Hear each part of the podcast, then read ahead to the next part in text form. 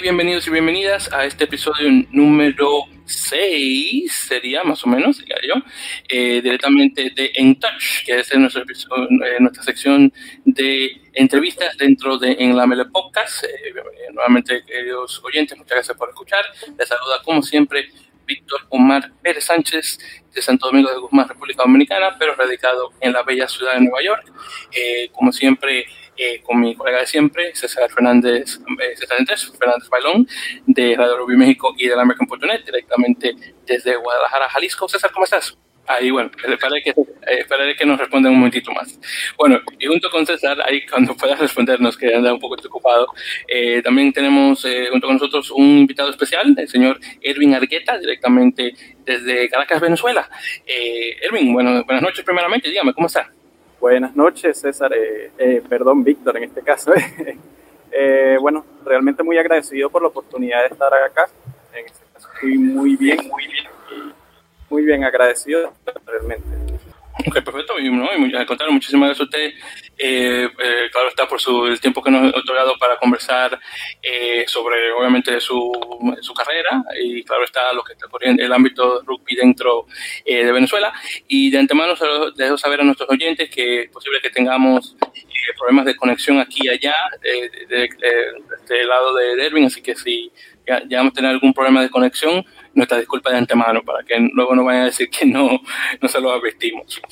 Y bueno, ya con eso dicho, eh, bebé César, ¿estás ahí, hermano? Sí, acabo de volver. Eh, hola a todos, hola Víctor, eh, hola a nuestro invitado, a, Ervin. Sí, este, problemillas con mi internet, está lloviendo y de repente falla, pero aquí estamos para, para platicar un rato. Perfecto, pues bueno, ya yo me había disculpado sobre los problemas de, de audio, que nuevamente ya la, eh, los oyentes ya están al tanto de eso. Pero bueno, ya en ese caso vamos a entrar ya a lo que venimos, en ese caso. Entonces, Ervin, primeramente, como mencioné, usted viene directamente desde Venezuela y, y es un árbitro específicamente eh, de rugby venezolano. Pero antes de conversar sobre, sobre su ámbito eh, de arbitraje, eh, vamos a remontarnos desde el principio, como siempre. Entonces, la pregunta que siempre se pregunta, eh, paga la redundancia, ¿cómo usted comienza su carrera en el rugby? Bueno, la verdad, eh, yo tengo que comenzar diciendo que yo nunca fui una persona deportiva. O sea, yo aproximadamente a los 17, 18 años, no recuerdo muy bien, vi simplemente una, un comercial en la televisión de una conocida empresa de acá de Venezuela que hace ron y es digamos que la que tiene mayor apoyo con el rugby y esa empresa queda bastante cerca de, de mi anterior casa y simplemente un día vi un comercial en la televisión, me, me, me atrajo, me llamó la atención y decidí a, a investigar. Sí, hola, buenas tardes, eh, quiero saber cómo hago para iniciar en el rugby. Y allí me indicaron, mira, los entrenamientos son los martes y los jueves a las 4 de la tarde. Y realmente así fue que comencé. Podría decir que el rugby lo comencé por una, eh, por una publicidad en la televisión. Ya después de eso, eh, asistí a mi primer entrenamiento y me acuerdo que estaba sumamente nervioso, primero porque nunca había hecho ningún deporte. Y segundo, bueno, cuando veo a los compañeros, veo a mi entrenador, veo que había disciplina, bueno, y también estaba un poco perdido en cuanto a las leyes porque debemos ser honestos de que el rugby muchas veces no es fácil de entender para las personas que no lo conocen. Entonces, eso sería un poco de, de mis inicios. Muy bien, en ese caso. Entonces, eh, es muy interesante eso, porque primera vez que escucho a alguien diciendo, oh, yo llegué a saber que, lo que era rugby a través de, de, de un comercial eh, que vi sobre el deporte. Entonces, fue que usted estaba viendo la televisión y de la nada salió Correcto. un comercial sobre el, sobre un, el deporte en sí. Sí, correcto. Y yo recuerdo cuando le conté a mi familia como que, eh, mira, quiero ir a jugar rugby o voy a jugar rugby, porque yo tomé la decisión por mí mismo, yo no la consulté, simplemente fui, investigué y comencé a asistir y lo primero que me dijeron, pero si tú nunca has jugado nada, tú vas a aguantar ese poco de golpes. Y yo, pero como tratando de meterme miedo, no sé, lo vi de esa manera en ese momento. Bueno, pues mire, pues estuvo muy interesante en ese caso. Entonces, y por cierto, estamos hablando más o menos alrededor de cuál año fue que usted comenzó. Eso fue, eh, yo digamos que soy un poco novato, eso fue aproximadamente a mediados del 2017, si mi memoria no me falla. Ah, bueno, entonces, entonces es relativamente nuevo el deporte en ese caso. Si estamos hablando de 2017, estamos en 2021. Sí, exacto. Se, puede decir que soy relativamente nuevo. Ah, bueno, mire, esta es la primera vez que me, que me toca conversar con alguien donde yo tengo más tiempo, porque yo tengo dentro de rugby como fanático desde 2015. Así que, mira, muy, muy interesante eso, la primera vez que me toca una cosa como esa. Entonces, Servin, le, pregunto, eh, el, nombre del, del, club donde usted comenzó? El nombre es Alcatraz Rugby Club eh, y como dije, es un club que pertenece a, a una compañía, a una empresa que, que, produce ron de acá de Venezuela muy conocida. Y sí, se llama Alcatraz Rugby Club. De verdad, eh, no, ten, no, no tendría cosas malas para decir, porque realmente el tiempo que estuve allí me llevé grandes personas, me llevé grandes experiencias, mucho conocimiento y, y eso. Muy bien, perfecto. Entonces, en ese caso, saludos obviamente eh, a, la gente de, de Alcatraz Rugby Club, en este caso de antemano. Estoy seguro que van a estar escuchando esto ya cuando, este, cuando lo vayamos a lanzar. Eh, bueno, entonces, continuando, Erwin, eh, ¿cuál entonces? Digo, yo también me puedo imaginar la respuesta, pero quiero preguntarle directamente. Entonces, cuando usted comenzó ahí con Alcatraz, ¿cuál fue su primera posición en el campo? Y ya, y con eso dicho, usted, la posición ha cambiado, usted tuvo una posición diferente o se mantuvo en la misma posición en el campo cuando usted comenzó. Mira, bueno, te voy a ser sincero, sabes que cuando uno comienza en el rugby, digamos que a nivel juvenil, por lo menos acá en Venezuela, bueno, te ponen a hacer cualquier posición a ver dónde, dónde quedas mejor. Yo para ese entonces era, como te dije, comencé aproximadamente con 18 años. Este, flaquito, era súper delgado, sigo siendo delgado, pero bueno, en ese entonces lo era más. Y siempre, no sé, me ponían hacia el lado de, por lo menos en Seven y en Ten, que fue lo que logré jugar, en lo que tengo experiencia, este, siempre me ponían eh, a saltar en los forward. Siempre me ponían a saltar, en Ten me ponían de segunda línea y una que otra vez me llegaron a colocar de wing. Muy bien. Entonces, en, eh, eh, sí, entonces, eh, entonces, bueno, ya claro, yo sé que usted está árbitro, pero en ese caso de, esas posiciones, ya sean en, en, la delantera o en los defensores, entonces, ¿en cuál posición usted diría que, que, esa es su posición natural, al menos la que usted siente que es natural, ya directamente sea un segunda, de segunda línea o directamente en el wing o en el ala? Para mí lo más natural porque tiempo después logré o me preparé para jugar, pero al final eso no lo terminé de concretar, es de wing de verdad fue una posición para que me preparé mucho y, y, realmente me gusta más que todo por la velocidad que hay que tener. Eh, sí, porque honestamente una cosa que he aprendido, eh, aún, y para decirle de tema de Erwin, yo nunca he, jugado un, un, partido de rugby para nada, porque honestamente yo soy muy cobarde y no me gusta que me den golpes. Así que usted, usted, no, usted no es como yo, pero... está en la técnica. no, claro, todo está en la... No, ni, ni violencia. No, no, sí, estoy de acuerdo, todo está en la técnica, estoy muy de acuerdo con ese, con ese eh, comentario. Eh, pero la razón de que eh, menciono eso es que una cosa que yo he aprendido, aún sin haber estado en, un campo jugando, es que la posición que mayoritariamente siempre se pone al novato es directamente en, en el ala, en el wing, justamente para que comience a tomar el, el jugador correspondiente comienza a tomar eh, confianza, ya sea ahí en el wing o de vez en cuando lo ponen de fullback o zaguero, aunque es raro que lo pongan en esa posición, ya que una posición de 15 es una la última línea de defensa entre, entre el equipo contrario y el, y el equipo defensor. Eh, pero, pero es una cosa que me he dado cuenta. Sí, eh, a veces más allá de, colocarlos para que vayan agarrando confianza, siento que lo hacen porque dicen o, malinterpretan en ese caso y hay como que un tema que dicen, no, bueno, el win lo único que hace es correr. Cuando hay personas que si nunca han jugado de win no saben todo el trabajo que hay de trasfondo para tú poder lograr desempeñarte bien en esa posición, porque no es solamente tengo que correr, hay muchas cosas más en las cuales debe ser bueno. Eh, estoy, estoy completamente de acuerdo con eso. Entonces, con eso dicho, Erwin, y continuando, eh, entonces, ya haciendo el, el, paso, entonces usted comienza atrás eh, como jugador y ahora la pregunta es, ¿cómo usted empieza su carrera ahora de árbitro? La carrera del arbitraje fue porque, sinceramente, yo cuando llegué, esto lo debo decir con toda la sinceridad del mundo, siempre tenía compañeros que, excelente, me la llevaba muy bien, pero siempre era como que yo no sabía pasar el balón antes que me saliera era el cepillo. ¿me pueden explicar cómo lanzar el balón? Y mi compañero, no, tú lo lanzas y él gira solo. Y yo decía, pero ¿cómo que gira solo? Sí. O sea, alguna técnica debe haber.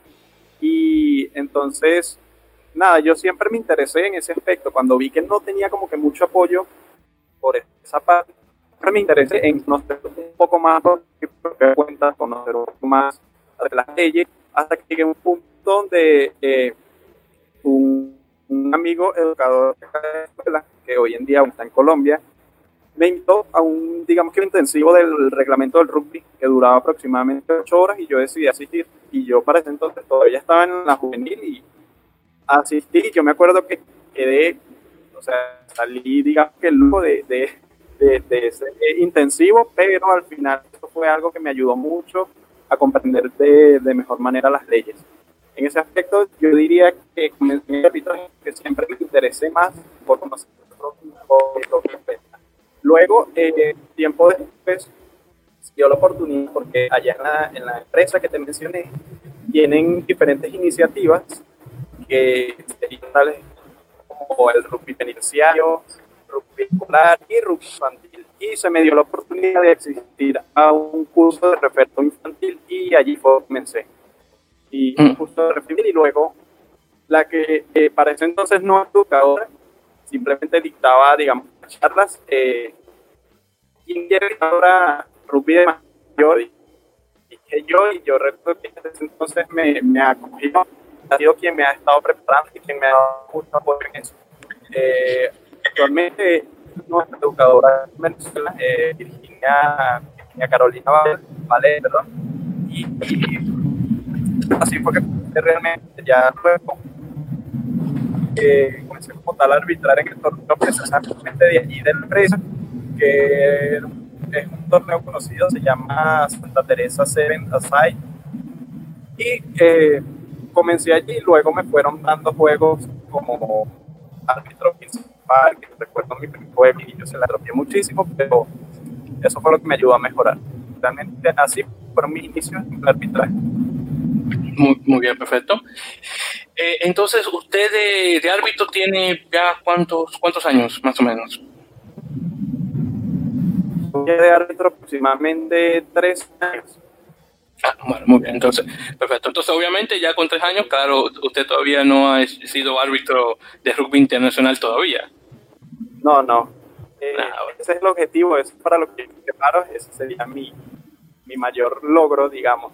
Siempre he, he soñado en eso yo digo, el amor de mi vida es el arbitraje realmente. Hay gente que me dice, pero es muy bueno jugarlo, porque no juegas? Y yo digo, pero y a mí me gusta arbitrar, me siento cómodo, me divierto muchísimo haciéndolo. Bueno, perfecto, porque árbitros se necesitan en el campo y honestamente eh, hay poca gente que, que decide tomar el, el silbato y, y, hacerlo. Así que si usted de profesión ya es su pasión, bueno, necesitamos más personas como usted. Bien, eso, eso sí le puedo decir. Sí, de hecho, cuando yo comencé siendo árbitro acá, eh, comencé siendo el más joven de acá de Venezuela, porque comencé con 19 años. Entonces, mientras todos los demás árbitros, porque hay como un tema en el que las personas deciden arbitrar luego de que ya, ya no se jugar, cuando llega de 30, 30, entonces considero que el rugby más allá de necesitar solamente jugadores, necesita árbitros y personas que se puedan desempeñar en otras áreas que lo ayuden a desarrollarse de mejor manera. Muy bien, en ese caso. Eh, perfecto. Eh, César, ¿tienes alguna pregunta, hermano? Eh, sí, eh, más o menos, bueno, quisiera eh, retomar un poquito lo del el club de, perdón, de donde, de donde viene Ervin, el, el, el, el, club de Alcatraz. de Alcatraz. Bueno, yo alguna vez vi un video, algún como documental sobre de qué se trataba y la verdad es muy interesante. Eh, la pregunta es que eh, lo que quisiera saber es qué tanto eh, sigue o qué tanto se mantiene eh, ese equipo ligado al, al, al, proyecto o qué tanto sigue siendo todavía como tal del proyecto del, del que alguna vez yo vi o conocí de lo que se trataba. O sea, todavía es, es como su principal, eh, no sé por decirlo así, su principal eh, objetivo el, el, el, hacer ese tipo de actividades o, o, de de ese tipo de, o, reclutar, por decirlo de alguna forma, a esas personas en, en situaciones eh, pues peligrosas o, de focos rojos. Eh, ¿Todavía sigue siendo así o, ya es como pasó a ser un poco más, ya más club o realmente todavía se enfoca mucho en esa parte? Bueno, eh, esta, a esta pregunta debo aclarar que hay dos cosas que son diferentes. Una es el proyecto Alcatraz y la otra es Alcatraz. Correcto. El proyecto Alcatraz, que es probablemente lo que me estás hablando, es una iniciativa tomada precisamente por esta empresa que ya mencioné, donde los, digamos que los privados de libertad tienen la oportunidad de jugar rugby. A ellos se les en las cárceles, se les entrena y ellos cada cierto tiempo creo, si tengo entendido, aproximadamente dos veces al año se le organiza un torneo exclusivamente penitenciario donde ellos tienen la oportunidad de jugar. Muchas de esas personas las preparan, digamos que salen de esa mala vida, cambian de cierta forma y cuando por fin ganan la libertad, les dan la oportunidad de tener un trabajo, una oportunidad de ser de penitenciarios.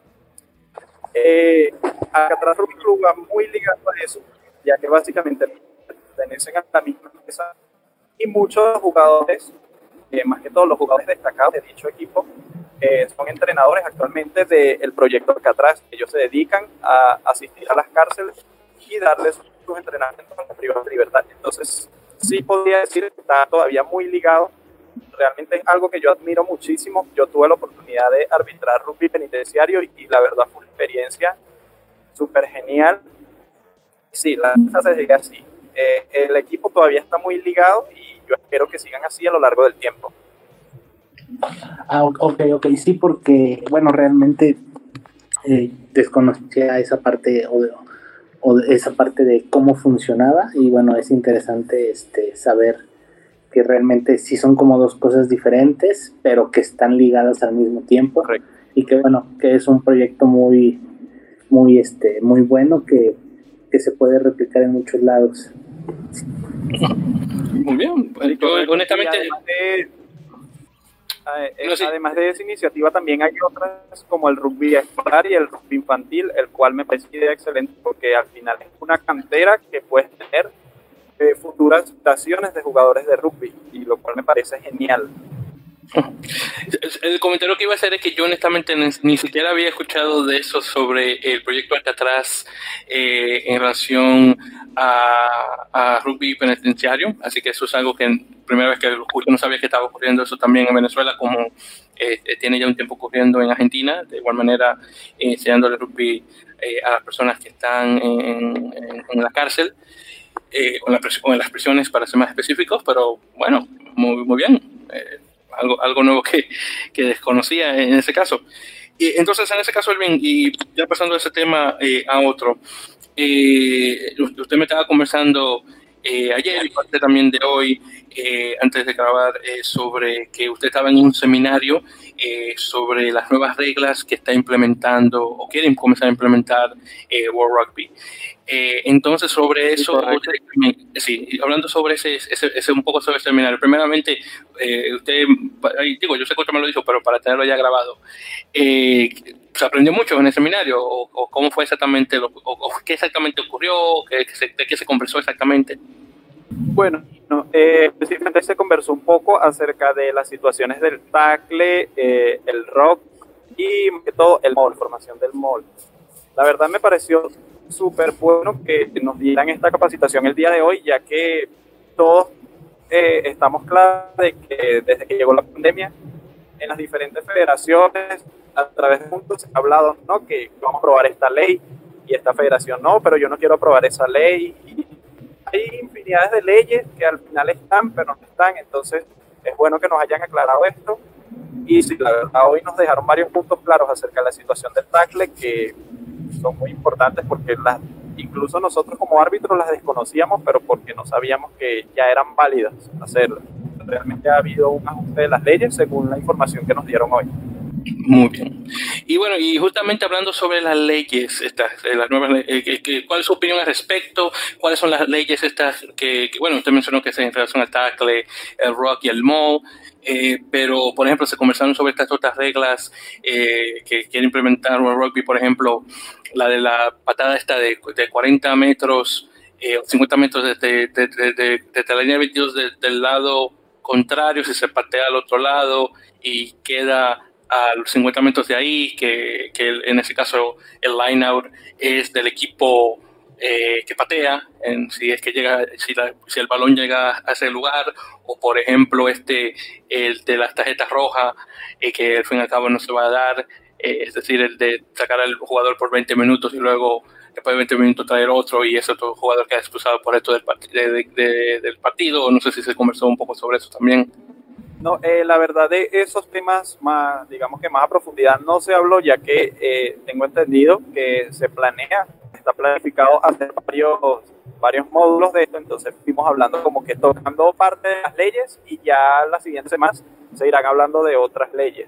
Pero sí, por lo menos hay algunas leyes en las situaciones del tackle que es muy bueno que nos las hayan aclarado, por lo menos una de las que se me hizo antes que ahora para World Rugby ya no existe un asistente, simplemente existen tacleadores, lo cual es algo que me dejó que abierto, digamos. Ah, muy bien. Entonces, en ese caso, porque mi siguiente pregunta es ¿qué, ¿qué, usted piensa de las reglas? Pero yo creo que más o menos ya me dio la respuesta con ese comentario, que creo que usted cree, que las reglas eh, eh, eh, valieron la pena. Bueno, debo decir que a veces uno considera, uno se trata de ir por el lado lógico y a veces yo no estoy muy de acuerdo como se maneja, pero bueno, al final es así como está estipulado y solamente debemos adaptarnos a hacerlo. Por lo menos hoy una ley que me llama mucho la atención es en la situación del tackle. Eh, voy a dar el ejemplo. Si hay dos equipos, ¿verdad? Está el equipo azul y el equipo rojo. Un jugador del del equipo azul está cleado y un jugador del equipo rojo trata de venir a pescar ese balón. Llega un apoyo compañero del equipo azul y se aferra a ese jugador en el suelo. Si ese jugador que se está aferrando no cae directamente al suelo o no va, no se estrella contra el suelo, no sería un penal. Así el otro jugador del equipo rojo trate de quitarlo y no pueda porque le está aferrado. En ese caso no sería un penal. Fue una ley que la verdad me dejó bastante sorprendido hoy. Muy bien, perfecto, sí, eso, eso, eso, de hecho, eso es lo que estamos viendo mucho, que esto de lo de la pesca, que se dicen el, el jackal, específicamente, donde eh, hay que aferrarse de cierta forma al rock para poder eh, tratar de, robar el balón eh, para el, equipo propio. Y, sí, ya eso tiene ya un, se está comenzando a implementar y, y bueno, de hecho, una razón de por qué se, en estos partidos internacionales de hace, unos cuantos meses. Eh, de hecho, desde el año pasado, desde que comenzó a jugarse el Rugby Championship, que fue realmente lo primero, lo primero internacional que se comenzaron a jugar durante el tiempo de la pandemia, eh, se notó un gran índice de, de, penales por parte de equipos, justamente por lo que pasaba ahí en, en, el Rock.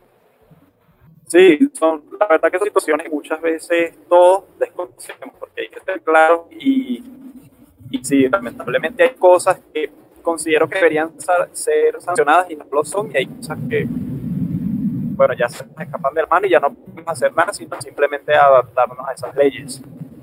Mm, Entonces, Erwin, y regresando a, lo, a, lo, que es su, corta carrera de arbitraje, y su, eh, eh, si por favor me puede dar más o menos, eh, si me puede ahí describir cómo fue la experiencia de su primer eh, de su primera experiencia arbitrando. No, importa, digo, no importa realmente el nivel, pero si, si, quiere, si, quiere, conversar sobre, por ejemplo, cuando estuve arbitrando de nivel de mayores, que yo sé que es muy diferente obviamente de niños, pero si más o menos me puede hablar un poquito sobre esa experiencia de su primera, su primera eh, aparición como, eh, como árbitro realmente.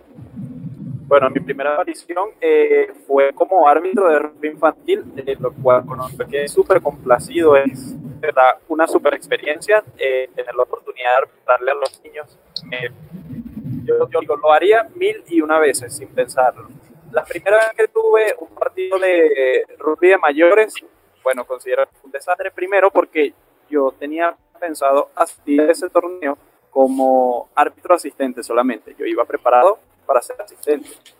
Resulta que cuando llegamos a ese torneo, yo iba con el equipo de Alcatraz en este caso, eh, eh, nos encontramos con la sorpresa de que a veces no habían contactado a ningún árbitro.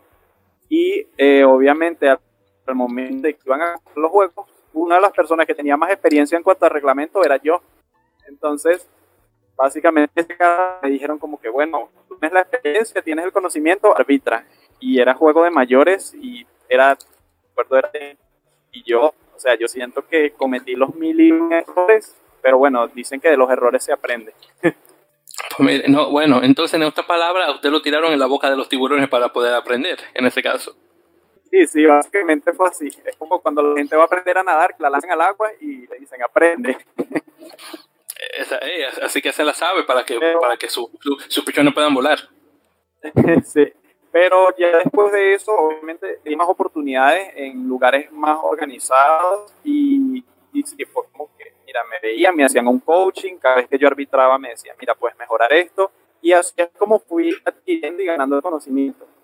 Eh, creo que todos traen experiencias que vayas teniendo y ahí es donde vas a aprender a, subir de nivel, vas a poder mejorar, ya sea como árbitro, como jugador, como entrenador. Todo está en las experiencias que tengas. Estoy muy, muy de acuerdo con él, muy de acuerdo con eso. Y, bueno, yo ahí para más o menos hacer un pequeño paréntesis ahí, conectarlo, así fue que yo aprendí inglés. Cuando yo llegué a, Nueva York de República Dominicana a, a bueno, ya cuando entré a la secundaria realmente, porque vine al país a los 11, a los 11 años. Cuando entré a la secundaria que tenía 13, en, primero de bachiller, que sería un, noveno grado en Estados Unidos, eh, eh, mi madre me dijo, antes de, comenzar la secundaria, cuando tú entres, tú no vas a entrar en clases bilingües como tú estabas antes, tú vas a entrar en, clases, en inglés solamente. Y, y, recuerdo que le dije a, mi madre, oye mamá, pero ¿cómo, ¿cómo voy a hacer? Porque el idioma todavía no lo, todavía no lo domino. Y mi madre simplemente me dijo, ah, bueno, tú te la buscarás. Una, una respuesta muy dominicana. Y efectivamente me la busqué y llegué a aprender ya para, el, para mi segundo año, para el, el, décimo, el segundo año de secundaria, que sería décimo grado. Ahí dominaba el, el idioma a cierto nivel y ya luego para cuando vaya, cuando llegué a graduarme estaba honestamente estaba bastante bueno. Claro, tenía mi acento y todo, pero al menos lo hablaba con cierta fluidez, que era muy diferente a como era cuatro, cuatro años antes. Así que eh, entiendo perfectamente esa, experiencia con el arbitraje, con esta del idioma, eh, lo puede entender perfectamente. Sí, uno al principio siente que se le viene encima, pero después te das cuenta que realmente sí te ayuda. Exactamente. Exactamente, así mismo es. Y bueno, entonces en ese caso, Erwin, ya pasando de, de, ese tema y ya hablando sobre lo que es el rugby en general, en lo que, en lo que es en la República Bolivariana de Venezuela, eh, primero, eh, al, menos a su conocer, claro, ¿cuántos equipos de rugby eh, activos están en el país que usted, a, su conocer? bueno, digamos que activos, lo que pasa es que hay equipos que por lo menos sean como que, digamos, sean unidos, entonces forman un equipo nuevo. Entonces, activo ya que aproximadamente unos 15 equipos. La verdad es una cantidad bastante baja para tratarse del el rugby a nivel país. Pero más o menos esa es la cifra. De hecho, aquí tengo aproximadamente los nombres de, los equipos que hay. Y eso en cuanto al femenino son más reducidas cantidades. No, bueno, sí me puedo imaginar, porque honestamente eh, en, en, nuestro lado del mundo todavía rugby femenino le falta muchísimo todavía para crecer. Eh, y sí, me puedo imaginar que el número de equipos, tal vez equipos, un solo equipo que tal vez tenga una, una, una sección femenina, me imagino que tal vez eh, son pocos. bueno, claro, además de Alcatraz, algunos otros equipos de, que mencionar, o al menos, por ejemplo, los que, son, los que han sido más punteros, los más ganadores que usted pueda mencionar. Eh, bueno, en este caso también debo destacar que luego de que, yo viví en otra ciudad cuando yo pertenecía atrás, luego yo decidí mudarme acá a la capital, a Caracas, y eh, digamos, salí de Alcatraz y terminé ingresando a otro equipo que se llama UCAP Rugby. Y bueno, ese también que es un excelente equipo, a mi parecer, es uno de los equipos más destacados a nivel nacional pero también, al igual que UCAP, eh, está el equipo Mérida, que es un equipo de la zona Andes, está el equipo de UC, que es el equipo de la Universidad Central de acá de Venezuela. Y la verdad sí, hay muchos equipos, está Pucará, también es de una zona de Andes, Caballeros de Mérida, Cruz, Araguanés. Realmente hay muchos equipos que para mí son buenos, solamente necesitan más experiencia de juego, porque eso es realmente lo que falta acá, tener un poco más de experiencia de juego. E, entonces, eh, y disculpe, porque no le que escuchar bien el, nombre del equipo que usted eh, llegó a, unirse cuando se mudó a Caracas. ¿Cómo se llama el equipo de nuevo? Se llama UCAP Rugby Club. Sería el equipo de la Universidad Católica Andrés Bello. Ah, ya. Es que estaba tratando de, averiguar qué es lo que significaban las siglas, pero también. Okay, U, UCAB, o algo así más o menos así. Bueno, UCAPB. Sí, UCAPB. Ya, ahora sí. Ok, ya cae. y bueno, saludos obviamente. Ah, bueno, perfecto. Entonces, bueno, en todo caso, saludos a, a las personas del, equipo de la universidad en ese caso. Eh, entonces, eh, y por cierto, que no le he preguntado, porque yo pensaba que usted era directamente de Caracas. Eh, entonces, ¿cuál, ¿de cuál ciudad y, estado es usted originario? Y eso pertenece al estado Aragua. Queda bastante cerca de la capital, de hecho, la zona centro de acá del país. Pero sí, yo vengo de y hace aproximadamente dos años que estoy viviendo acá en, Caracas. Muy bien, entonces me imagino que de, de, su de su campo, como decimos en Dominicana, a, la capital, me imagino que no, tiene, no puede estar muy lejos, digo yo, ¿verdad? Estaría relativamente cerca, ¿cierto? Sí, sí, correcto. Realmente es eso, queda relativamente cerca de la capital. Muy bien, perfecto. Bien, entonces en este caso, eh, eh, ya entonces ahí continuando con lo que comenzábamos sobre lo de, los clubes. Entonces, eh, hasta ahora, ¿cuál ha sido el, equipo que más campeonatos ha ganado en, la, en, la, en la, historia del rugby venezolano? A su, al menos su conocer. Bueno, a mi conocer, puedo decir que ha sido Alcatraz, precisamente ya que ha sido campeón nacional, en los últimos años ha sido campeón nacional cinco veces, y, pero también eh, hay muchos, bueno, aparte de ganar el campeonato nacional, siempre ganan los torneos que existen a, lo largo del año, la mayoría de los torneos siempre lo ganan, entonces realmente es un gran equipo muy sólido. Mm, perfecto, muy bien en, ese caso. Entonces, eh, como es, como es en, la gran parte de nuestros países eh, latinoamericanos, el, el, deporte se concentra directamente en la capital y luego de ahí se expande a los otros estados, o es como en, por ejemplo, en Colombia, donde, por ejemplo, la cuna es eh, en Medellín, en Antioquia, y luego de ahí se esparce hasta la capital. ¿Cómo es, cómo es en Venezuela en este caso? Hablando de la actualidad, se puede que sí funciona así. Eh, ahorita el rugby digamos que está más activo acá en la zona centro o en la zona capital, pero antes, años antes, cuando había muchos más equipos activos en Venezuela, el mejor rugby estaba realmente en el interior del país. Lo considero así. De hecho, aún quedan equipos en el interior del país que realmente son muy buenos y tienen un excelente nivel. Pero en la actualidad sí, el, el rugby se desarrolla un poco más acá en la capital. Muy bien.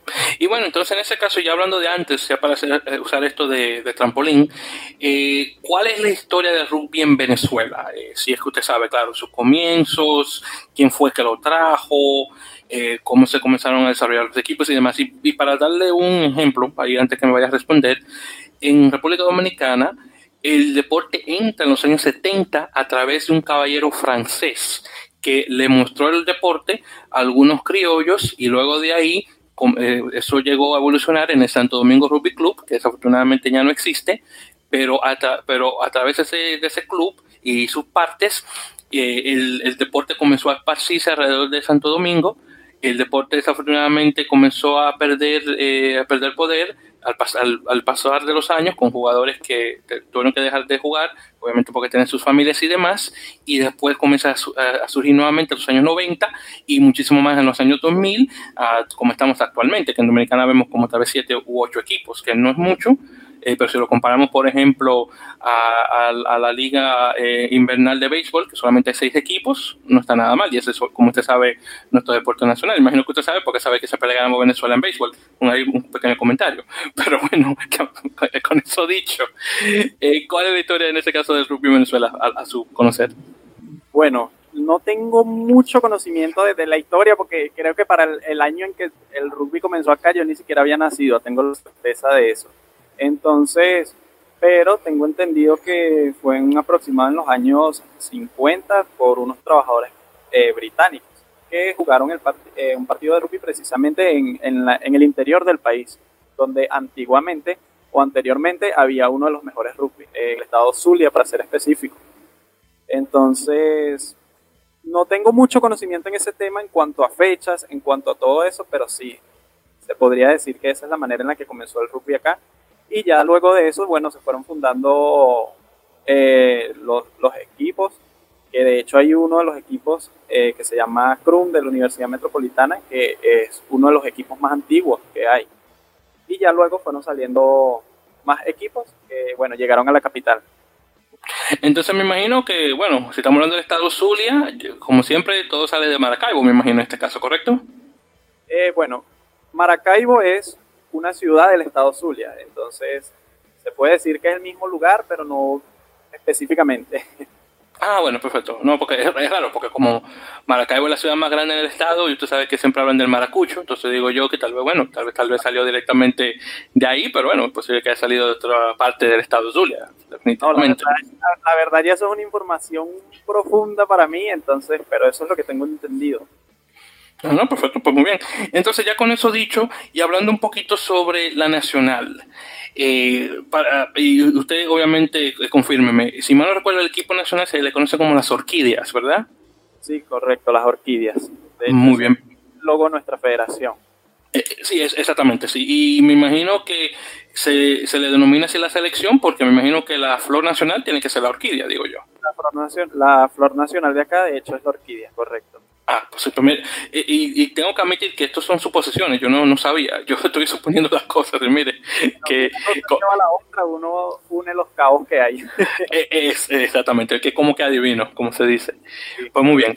E, entonces, en ese caso, eh, bueno, eh, Venezuela más que nada se le conoce deportivamente hablando por el hecho de que eh, cuando se juega una selección nacional, el, el, color que se usa, en este caso, es el, un color rojo, eh, más o menos un color rojo vino, que por eso le dicen, la, por eso que dicen la selección nacional la vino tinto de, fútbol, de, fútbol soccer. y, fútbol eh, o la vino tinto. Eh, sí, exactamente. Entonces es que obviamente el, equipo nacional también juega de ese mismo color, que el equipo también, bueno, el, equipo de béisbol de Venezuela más o menos un poquito, hay también igual de ese mismo colorcito rojo eh, vino. A mí honestamente me encanta ese color, esa, esa, este, eh, esa tonalidad del color rojo me, gusta bastante. La eh, verdad que sí, es más conocido la vino tinto por la cuestión del fútbol, porque por lo menos otras disciplinas se juega más que todo siempre con colores azules, que son parte de la bandera también. sí, es, exactamente. entonces, con eso, con eso dicho, en relación a lo que es a la, nacional, eh, algún, eh, no sé, algún jugador o jugadora, eh, ya sea de, antes o presente, que, que, usted pueda destacar por nombre, porque honestamente jugadores venezolanos conozco muy pocos. Mira, la verdad, hay una lista realmente que, que, te puedo decir de personas que yo admiro como atletas y que yo siempre los he visto y yo digo, mira, son unos cracks de verdad. Ah, la mayoría ya lamentablemente no están acá en el país, buscaron, digamos que su futuro en el deporte afuera y no, les ido bastante bien, gracias a Dios. En cuanto a los femeninos, sí hay muchos jugadores que yo puedo destacar. Eh, uno de ellos que es un gran amigo, Eduardo Hernández, eh, actualmente está en España jugando eh, con equipo español. Lisandro Espinosa, podría decir. Luis López, que fue mi antiguo entrenador en Alcatraz, llegó a ser parte de la selección y bueno, actualmente está como entrenador, sigue activo como jugador, pero creo que se dedica más que todo a, ser entrenador. Está Wilkinson Arrieta, que es un jugador muy conocido también de Alcatraz, que llegó incluso a jugar afuera del país, eh, en el sentido de que fue, no recuerdo exactamente a qué país, y comenzó a jugar con un equipo allá. Como que uno de los primeros jugadores que, hizo eso. Eh, ¿Quién más? Eh, Samira Bache, un gran amigo, que me, ayudó a entrenar por mucho tiempo y me enseñó gran parte de lo que sé. Realmente hay muchos jugadores destacados de, la selección. Muy bien, perfecto en ese caso. Eh, eh, por cierto, usted ha mencionado este caballero que juega en España. ¿Usted de casualidad conoce el nombre del equipo? Porque eh, como lo había mencionado fuera de cámara, entre, cámara, entre comillas, fuera del micrófono, eh, César y yo seguimos un poco la liga, eh, eh, la, división de honor, la liga española. Entonces, ¿usted sabe, tal vez, conoce el nombre del equipo o cuál división está, de casualidad? Ah, el, nombre del equipo, la verdad, no lo recuerdo exactamente. Es algo de, no recuerdo de, no sé si el, el equipo tiene un nombre de arquitectura, algo así.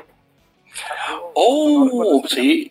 Sí, sí, exactamente, sí, sí ah, no me acuerdo, de, sí, arquitectura, ellos son de segunda división, exactamente. Oye, César, tú que sabes mucho, hermano, la arquitectura de España, ¿cuál es ese?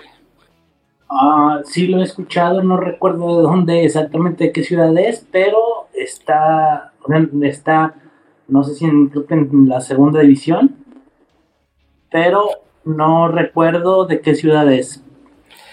Espérate que tengo que buscarlo, porque yo sé cuál es el que él menciona. Club Deportivo Arquitectura, creo que es, que ese, ese es directamente de Madrid, si mal no recuerdo. Creo que es ese. Sí, está, está creo que ubicado en Madrid. Sí, provincia de Madrid. Sí. exactamente, sí, si mal no recuerdo, si, si no estoy mal, creo que es ese. Y sí, bueno, Eduardo, que, que es un gran amigo, está actualmente en ese equipo persona muy sabia porque tiene, si tiene muchos años en el rugby, de verdad, para mí es todo un crack y él me ha enseñado también muchas cosas, las cuales perfecto. mucho. No, perfecto, entonces... creo que no te respondí completo. en el lado femenino no, no mencioné que también hay muchas jugadoras. Eh, por lo menos podemos reconocer a Daniela Díaz, que es una jugadora que actualmente está en Italia ella llegó a ser parte de esa selección que logró viajar al repechaje olímpico antes de las Olimpiadas de Río. Karin de Freitas, que es una jugadora de UCAP Rugby Club precisamente, y actualmente ella está en Estados Unidos jugando con el equipo, creo que es Linderwood University. Pues muy bien, mira, yo honestamente, Erwin, no, y perdón por interrumpir, yo no sabía que, que, había una chica venezolana jugando en, jugando en, Linden, en, en, Lindenwood, que por cierto es uno de los mejores programas de rugby colegial que hay en Estados Unidos. Sí, de hecho he visto que han quedado campeonas muchos años seguidos y ella, si, llegases a buscar las fotos, ella siempre sale con la bandera de Venezuela cada vez que ganan un, un partido. Pues muy bien, miren, no digo que no sabía nada sobre una jugadora venezolana en Lindenwood, miren, me, acordaré de eso, porque ellos, ellos eh, las chicas son muy buenas en, en siete, pero también tienen un equipo de 15 eh, que, bueno, honestamente no, no voy a decir que es de menor nivel, eh, digo, a comparación de siete lo es, pero, pero bueno, no, no, estaba, no, estaba enterado, no estaba enterado que había una chica venezolana jugando en, en, el rugby colegial estadounidense, así que bueno, una cosa buena, un, un dato bueno de que tenerlo en ese caso. Sí, sí, de hecho ella hace poco, hace unos meses se graduó, no sé si continuará jugando con ese equipo, no sé si muy bueno. Muy bien, perfecto. Entonces, en ese caso, ya eh, para hacer unas una cositas más, este, eh, también, ya que estamos hablando de jugadores venezolanos, o al menos nacidos en Venezuela, eh, Erwin, le voy a preguntar de dos en particular que se, que se dejaron su rugby fuera del país, pero son, como le menciono, nacidos en Venezuela. El primero, y yo creo que también es el más importante, y le voy a preguntar a ver si usted lo conoce, Search Blanco. ¿Sabe quién es? ¿Usted lo, ha escuchado ese caballero? Sí, Search Blanco se llama. La verdad no es. bueno, no. la comunidad de Rubia Venezuela. No, no se preocupe, no, yo digo, como, usted como le digo, como usted está relativamente nuevo al deporte, honestamente a mí no me sorprende mucho que usted no, no lo conozca. Serge Blanco, él es, eh, primeramente él es un caballero, como le mencionó, eh, nacido en Venezuela, en Caracas, él se destacó en el rugby eh, francés. Él, jugaba anteriormente de fullback, para Biarritz, Biarritz Olympique, que, estaba en, que antiguamente estaba en la primera división, en el top 14, ahora está en, segunda división. Acaba de volver. Y, ah, bueno, sí, sí, ¿verdad? Sí, sí, cierto, César. Y acaba de volver ahora al top 14, gracias a César, se me olvidaba eso. Y él jugó en, en Biarritz del 74 al 92 y estuvo en la selección del 80 al 91. De hecho, él jugó el primer mundial de, de rugby en el 87. creo que llegó a, tener un total de 93 apariciones para la, para la Nacional de, eh, de Francia, pero sí, él es nacido en Venezuela. Ah, no, la verdad no, no tenía conocimiento. Fíjate que me estás diciendo que jugó en en esos años yo nací en el 99, entonces es un poco difícil que yo conozca acerca de bueno, le voy a decir que ese y yo nacimos en el 90, así que no se crea que nosotros también somos bastante jóvenes, así que, ok, digo, nosotros le llevamos unos, unos le llevamos unos nueve, unos nueve años, claro está, porque ya ese y yo estamos casi en, en nuestros 31. Eh, y bueno, en ese caso usted, usted ya viene, en ese caso usted tiene, diga, en ese caso usted tiene 20 años, ¿verdad? no, o 21, mucho. O 22, pero 22. Mi matemática es muy mala, que después decir 22.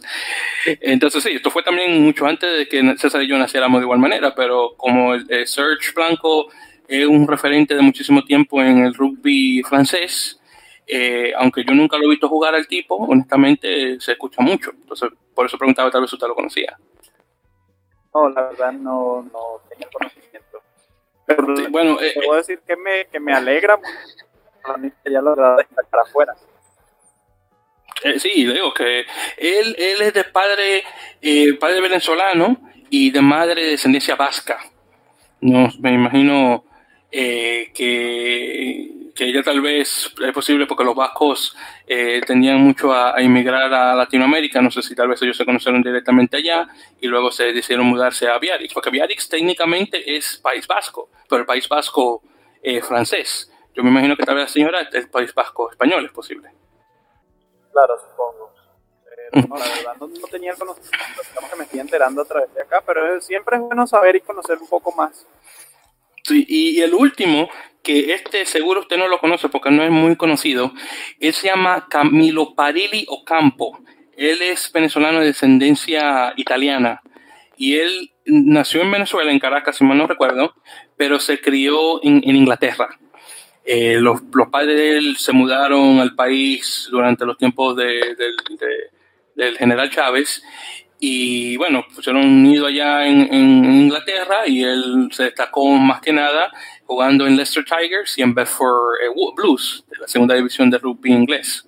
E, ese, ese, ese, no, tan, ese no es tan conocido, así que si, si eso usted no lo conoce no me sorprende. No, sí, porque básicamente si vivió toda su vida fuera de acá de Venezuela es muy difícil que, que pueda conocerlo. Sí, bueno, también Serge Blanco de igual manera. Ese tipo yo creo que si habla español es raro, honestamente. Me sorprendería que Serge Blanco hablara español. Y, creo que Camilo lo habla, o eh, tal vez con un acento, lo más probable, pero yo creo que él lo habla. Y él tiene vagos recuerdos de su tiempo viviendo en Venezuela, que tal vez Serge Blanco no lo tiene, porque yo creo que se fue bien, bien pequeñito de, Caracas hasta, hasta Biarritz. Eh, pero a él hago una referencia a Camilo, porque cuando yo comencé a, ver el deporte, como mencioné, 2015-2016, yo recuerdo haber visto un partido de Bedford Blues contra Ealing, Ealing Trailfinders, la segunda división de, eh, la segunda división de, de rugby inglés, y él, él, jugaba anteriormente de Pilar. Eh, y creo que todavía está jugando de pilar para un equipo que se llama Chinner, que creo, creo que es de tercera división, cuarta división inglesa. Y yo lo vi así rapidito y pensaba que era argentino. Y lo estuve buscando y encontré, oh, el tipo es venezolano. Entonces así fue cuando yo, ahí fue que caí. Y, honestamente, el, además de Serge Blanco, el único otro jugador nacido en Venezuela que, que juega rugby profesional que yo conozca de nombre. Fíjate que la verdad yo, como te digo, no tenía el conocimiento de ello, pero eh, es bueno saberlo, es bueno enterarse de eso. Exactamente, eh, ¿Qué, le puedo decir? Eh, cuando uno, uno, es invitado aquí en la mele se aprende de todo. Eso sí que le puedo decir. Sí, sí. Exactamente. Y, eso fue como... Exactamente, eso se lo puedo decir porque, por ejemplo, cuando César y yo tuvimos a Jorge Soltero de, de Rugby Puerto Rico, que por cierto, saludos a, Jorge, nosotros estamos hablando sobre el, el, el, ave que ellos tienen en Rugby Puerto Rico como el símbolo, que se llama el pitirre, eh, que, ese es el nombre que se le ha puesto a la selección, por decirlo así, de, Puerto Rico. Y yo le había mencionado a él, eh, cuando estaba buscando el animal, que honestamente no lo conocía, que el otro nombre que tiene se le conoce como el tirano. Y en Dominicana se le conoce como el tirano dominicano.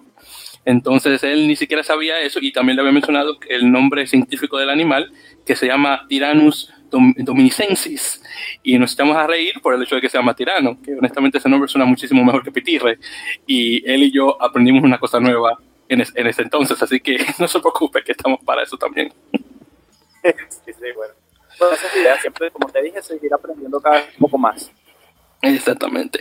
Y bueno, entonces ya para finalizar, eh, César, ¿alguna pregunta, hermano? Porque me siento que el único que está hablando soy yo. Así que si tienes algo que comentar, por favor. Nada más algo, bueno, y ya como, como dijo eh, Víctor, para finalizar, eh, un poquito tocando el tema a través de la selección, ¿cómo está actualmente? Ahí se tienen planes de volver a la competencia, algún Sevens de, de Sudamérica Rugby, porque bueno, hace algunos años la selección era muy activa eh, eliminatorias al mundial, los sudamericanos y, y, todo ese tipo de cosas. Y bueno, no sé ahorita con la situación si tengan planeado volver o hay algún plan como para regresar al, al, al la actividad internacional.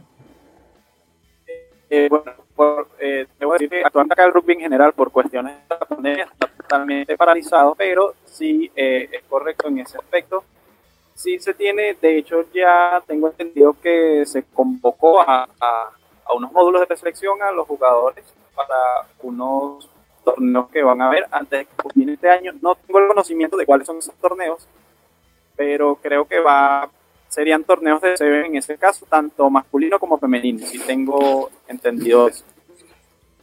De hecho, los módulos de preselección deberían ser antes eh, más venideras perfecto. Entonces, entonces ¿algo más, hermano? Mm, no, nada más, este, pues por el momento no. Eh, creo que es una, eh, como, como siempre, eh, para, para conocer un poco más de rugby en otros países donde no lo conocemos acá de este lado de América. Y bueno, pues nada, ojalá, ojalá este podamos tener a Irving otra vez para platicar ya un poquito a lo mejor de, de otros tipos de temas ahora que ya a lo mejor este, ya vayamos viendo los países a la actividad de manera local conforme toda la situación lo vaya permitiendo. Estoy muy de acuerdo con, eso, César. Y con eso dicho, eh, Erwin, ya hemos llegado, caballero, al final de este eh, episodio número 7, creo que es, me recuerdo, 6 o 7, de In Touch, de nuestro segmento de, de, entrevistas de En la Mere Podcast. Así que, Erwin, el caballero, ha sido un placer tenerlo y muchísimas gracias por el tiempo que nos ha proporcionado. Igualmente, muchas gracias a ustedes por esta invitación y bueno, esperemos en algún momento cuando todo mejore y todo vuelva a la normalidad poder tener como la de esta noche. Eh, perfecto, pues sí, pues muy bien, no hay ningún problema en ese caso, eso eh, definitivamente eso está por, por, hacerse, en ese caso, vamos a ver qué tal. Entonces, si usted manténgase eh, todavía en, en, línea, ya antes de que antes, ya dejaremos de, de, grabar, pero usted manténgase todavía en línea antes de, y obviamente a nuestros queridos oyentes, muchísimas gracias por escuchar este episodio más, ya saben que como siempre nos pueden escuchar a través de, de ya sea de Apple Podcasts, Google Podcasts, eh, eBooks, eh, Spotify, Overcast, acabo de saber que también estamos por ahí, por esos lados, y, de, y también, claro, a través de Captivate, que es el lugar donde, que usamos para grabar estos episodios, y ya saben las redes sociales como siempre, arroba en la melee, ya sea en Instagram o Twitter, y de igual manera por, eh, por, por Facebook, en arroba eh, facebook.com, eh, perdón, eh, facebook.com barra en la Mele Podcast para ser más específicos en ese caso. Y bueno, muchísimas gracias nuevamente por escuchar esta, esta entrevista. Ya para la próxima, Cosando vamos a tener una conversación con Alexander Hernández, no Enríquez, que había usado su oído mal, eh, sobre un poco, para conversar ahora sobre rupí cubano, que sí es la que va a dar mucha conversación. Así que muchísimas gracias, queridos oyentes, y hasta la próxima.